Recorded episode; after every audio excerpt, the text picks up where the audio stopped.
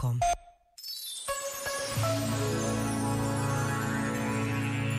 O tempo da quaresma, escreveu o jesuíta Hermínio Rico, é muito propício a armadilhas.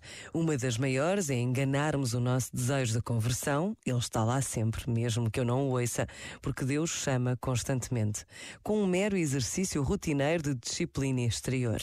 É o perigo das coisas que se repetem ano após ano, rapidamente nos limitarmos às respostas do costume, sem sequer pensar se ainda são as mais indicadas. A quaresma, apesar de ser um tempo regular, regular não se pode tornar num tempo costumeiro.